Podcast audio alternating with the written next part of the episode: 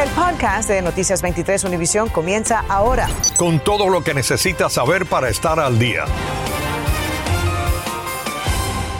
Muy buenas tardes, les saludamos Sandra Peebles y Ambrosio Hernández. Esta tarde la policía de Hialeah reveló las imágenes de una cámara de seguridad que muestra a un conductor atropellando a una mujer y huyendo del lugar. La víctima falleció después en el hospital y se trata de una madre de dos hijos.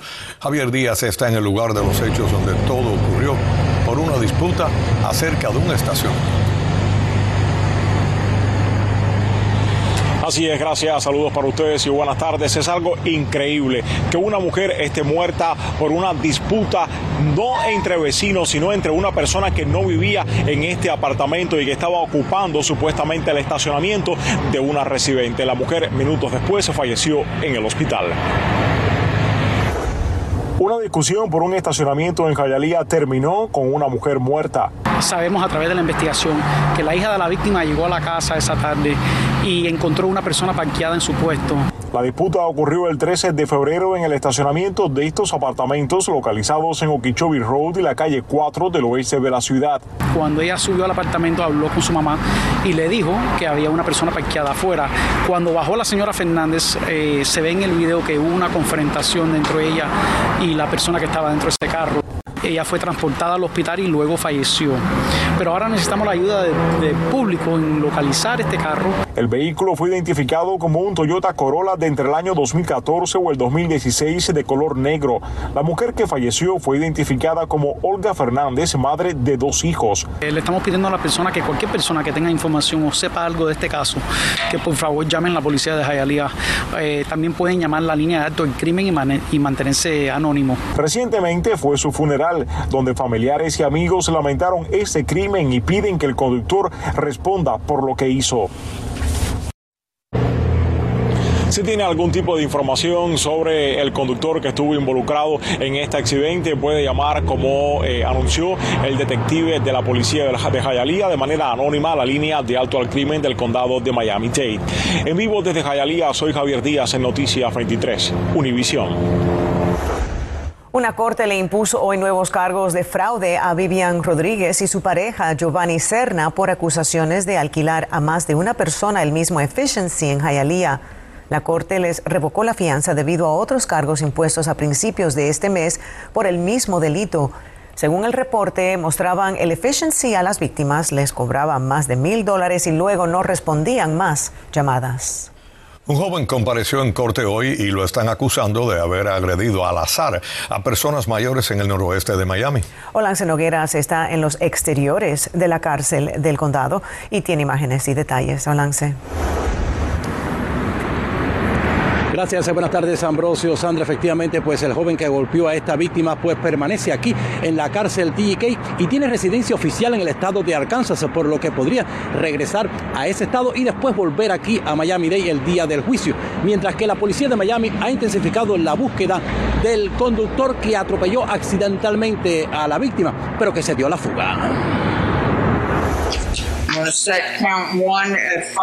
Una jueza de Miami-Dade impuso este martes una fianza de 14.500 dólares a Enrico Joy Desravine, de 27 años, acusado de atacar violentamente y al azar a una persona mayor en el noroeste de Miami y provocar que la víctima fuera atropellada por un automóvil. Él es extremadamente violento. Le acaba de entrar a golpes a una mujer de 76 años y en el otro caso atacó a la víctima golpeándola en la parte posterior de la cabeza. La víctima pierde el equilibrio, cae hacia el tráfico y es atropellada por un automóvil. Él solo está atacando a personas al azar, dijo la fiscalía en la exposición del caso. Desrabain también recibió una orden de alejamiento de la víctima. Una pareja que estaba caminando por Biscayne Boulevard, llegando a las 73 calles, cuando este individuo, al cual luego arrestamos, empezó a golpearlo, sin razón, sin motivo, empezó a golpear a la víctima. Por otra parte, la policía de Miami también está buscando al conductor de un todoterreno color negro, marca Audi Q7, y con placa de la Florida, que atropelló accidentalmente a la víctima, pero se dio a la fuga. Si se hubiese quedado ahí, no hubiese sucedido nada, porque fue un accidente. Pero al irse de la escena, entonces ahora está mirando cargos de irse de la escena de un accidente con lesiones. Con las imágenes del video de vigilancia y la colaboración de algunos testigos, la policía logró encontrar a Enrico Joyt en la calle 51 del noreste. Enfrenta cargos por asalto y resistencia al arresto con violencia. Se desconoce si tiene problemas mentales o estaba bajo el efecto de alguna droga, aunque en el video se le ve escapar corriendo en plenitud física. La víctima se recupera de lesiones en las piernas y en los hombros.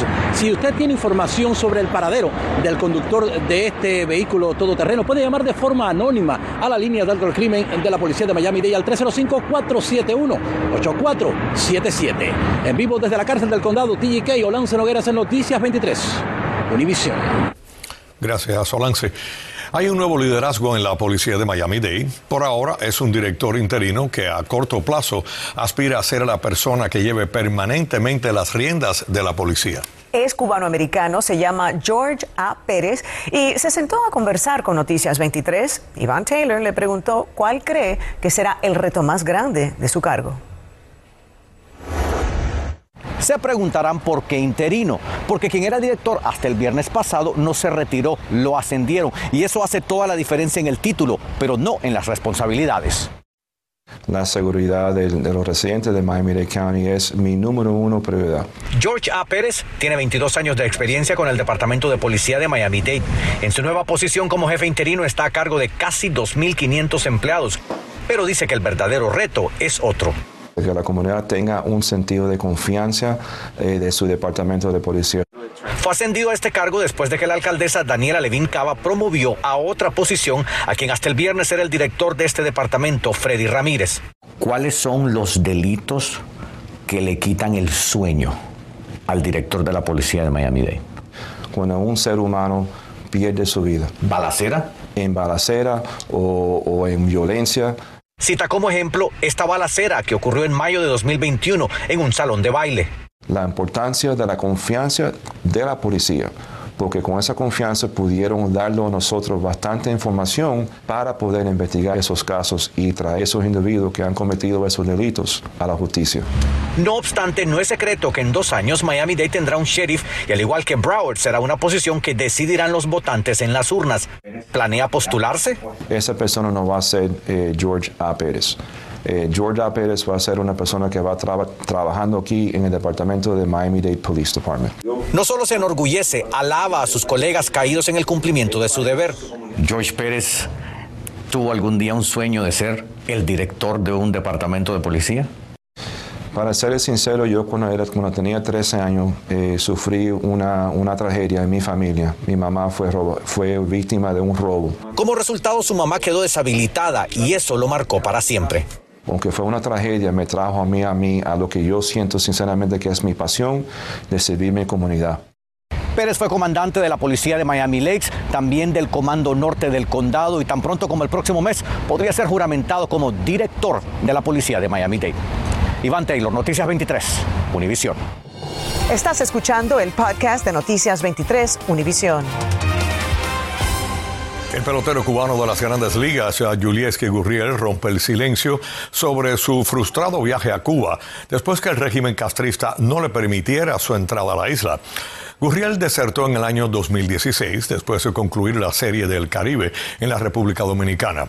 Mario Vallejo tiene sus declaraciones. El intento del régimen cubano de someter al destierro a la activista Anameli Ramos ha puesto de nuevo en la palestra pública las violaciones a los derechos fundamentales de sus ciudadanos por parte del gobierno totalitario de La Habana. A finales de enero también habían negado la entrada al estelar pelotero de las grandes ligas, Julieski Gurriel, quien por primera vez intentaba regresar al país y reunirse con parte de su familia. Sin embargo, horas antes de abordar un jet privado, recibió la negativa del régimen Gracias a la plataforma Swing Completo, Noticias 23 ha podido obtener el testimonio del pelotero cubano. Mi familia mandó el pasaporte primero. A la vez, tú sabes que a la vez tú recibes los pasaportes allá, tú sabes si va o no va. Ellos te dicen, oye, este para atrás. Nada, lo contrario. Todo está en regla, está muy bien. En una semana es bueno. Sin embargo, la sorpresa llegó horas antes de abordar un avión junto a su familia. Nos dijeron que todo el mundo podía entrar menos yo. Pero cuando le fuimos a preguntar, bueno, pero ¿cómo? No, no, no. Ya colgaron y no dieron más explicaciones. Durante años, Julieski Gurriel fue uno de los deportistas más consentidos por el régimen cubano hasta que desertó junto a su hermano Lourdes en 2016 al concluir la Serie del Caribe en República Dominicana. Ahora dijo sentirse frustrado y molesto por la decisión de no permitirle ver a su abuela y visitar su patria. Yo quería llevar a mis niños a, lugares donde yo empecé a, a, jugar béisbol, donde estudié. Quería enseñarles todo eso, ¿no? Que, que ellos vieran de, de dónde salí, de, de, de dónde me crié. Es penoso que uno, como quiera que sea, uno le huele. El caso de Anameli Ramos crea un precedente fatal, aseguran muchos, no solo para los opositores que entran y salen, sino también para quienes han salido hace menos de dos años y quieren regresar a su patria. Mario Vallejo, Noticias 23, Univisión. Gracias, Mario. Bueno, muchas mujeres que tienen implantes de seno pudieran estar sintiendo una serie de síntomas que quizás no estén relacionando a los implantes. Hoy les tengo información valiosa para alertarles sobre un movimiento impulsado por las mujeres que dicen estar afectadas por los implantes tóxicos. Cuando Yaglin Medina cumplió sus 21 años, ella misma se regaló implantes de seno para acentuar su esbelta figura. Nunca pensé que iba a, tomar la decisión de retirármelos completos.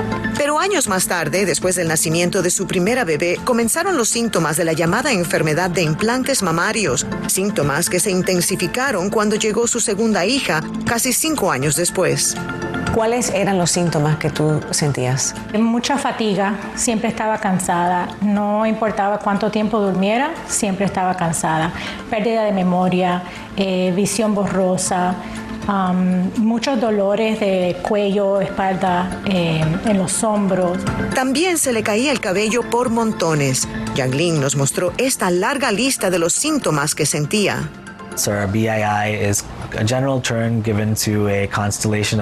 La enfermedad de implantes mamarios es un término general para una constelación de síntomas que las pacientes sienten como una reacción autoinmune o rechazo a un cuerpo extraño por los implantes. Puede causar desde dificultad para pensar, pérdida de memoria, erupciones y muchas otras, dijo. Cualquier implante puede causar esta reacción, sea de agua salina o de silicona, porque las prótesis todas vienen cubiertas de una bolsa de silicona. Hasta el momento la comunidad médica no reconoce la enfermedad como tal.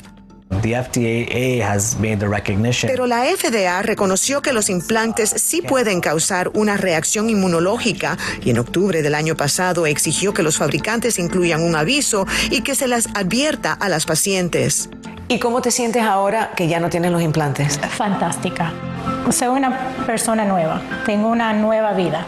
Al igual que Yaglin, miles de mujeres están reportando alivio de los síntomas al sacarse los implantes.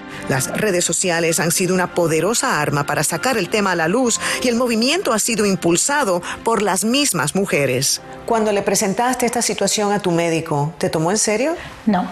Más sin embargo, ya yo sabía de, de esta enfermedad cuando yo lo fui a ver, simplemente para descartar cualquier otro, otra enfermedad. Y cuando le expliqué lo que yo había encontrado, me echó como a loca, por decir. Yaglin terminó en la consulta del Dr. Webacker, quien lleva cuatro años dedicado a esta especialidad y nos dijo que realiza entre 400 y 500 explantes al año. El doctor explica que además de remover el implante es importante sacar el tejido cicatrizado que lo encapsula, ya que el cuerpo no lo reabsorbe y la silicona pudiera estar presente y continuar intoxicando a la paciente. Yaglin dice que se siente muy cómoda con quien es ahora. Creo que aprendí a amarme como soy. Y eso es algo que tenemos las mujeres que entender y aprender, porque si no nos amamos a nosotras mismas, es difícil que podamos eh, aceptar ese amor de otros. Un buen mensaje. Bueno, tanto Jacqueline como el doctor Vivakar les aconseja a las mujeres si se van a poner implantes, infórmese bien antes de hacerlo sobre los riesgos y si en algún momento desarrolla algunos de estos síntomas, no permita que traten de disuadirla en busca de ayuda. Hágale caso a su cuerpo. Bienvenidos a la información deportiva. Con los entrenamientos de primavera pospuestos hasta el 5 de marzo, los estadios vacíos les recuerdan a las grandes ligas y al sindicato de jugadores que si no encuentran una solución a tiempo, las consecuencias para el béisbol serían desastrosas. Ayer ambas partes estuvieron reunidas por más de tres horas sin mucho progreso en términos de dinero y hoy continuaron negociando, pero con la separación monetaria todavía en los 100 millones en el aspecto más importante del diálogo, las perspectivas no son nada alentadoras. La mayoría de los jugadores con los que me he encontrado aquí en los últimos días han sido muy muy amigables conmigo. Esas fueron algunas de las palabras de Novak Djokovic, quien está en los Emiratos Árabes Unidos para participar en el Dubai Championships. El serbio competirá oficialmente por primera vez desde su deportación de Australia el pasado mes, cuando se vio impedido de defender su título del abierto australiano por no ponerse la vacuna del COVID-19. Djokovic jugará mañana su primer partido en el torneo. Ernesto Clavelo, Deportes 23. Gracias, Ernesto. Bueno, la conexión 3G está llegando a su fin. Precisamente hoy la compañía ATT canceló ese servicio. Ahora bien, mientras que T-Mobile se va a despedir de la red 3G el próximo 31 de marzo, por su parte estamos viendo que Verizon lo tiene planeado para el 31 de diciembre. Unos 10 millones de usuarios se verán afectados, también sufrirán afectaciones. Algunos sistemas de alarma en el hogar, como también dispositivos médicos y, como ven, sistemas de notificación de accidentes de automóviles y asistencia en la carretera, como OnStar. La Guardia Costera llevó en helicóptero hacia el hospital Jackson Memorial a un pescador que sufrió una mordida de un tiburón cerca de Bimini en las Bahamas. Según los guardacostas, los varios tripulantes que acompañaban al pescador en la embarcación le aplicaron un torniquete en el brazo para contener el sangramiento. El hombre se encuentra en condición estable. Menos mal, un final. Se de mi lado. Así es. Nos despedimos amigos. Buenas tardes. Acabas de escuchar el podcast de Noticias 23 Univisión. Puedes descubrir lo mejor de los podcasts de Univisión en la aplicación de Euforia o en univision.com diagonal podcasts.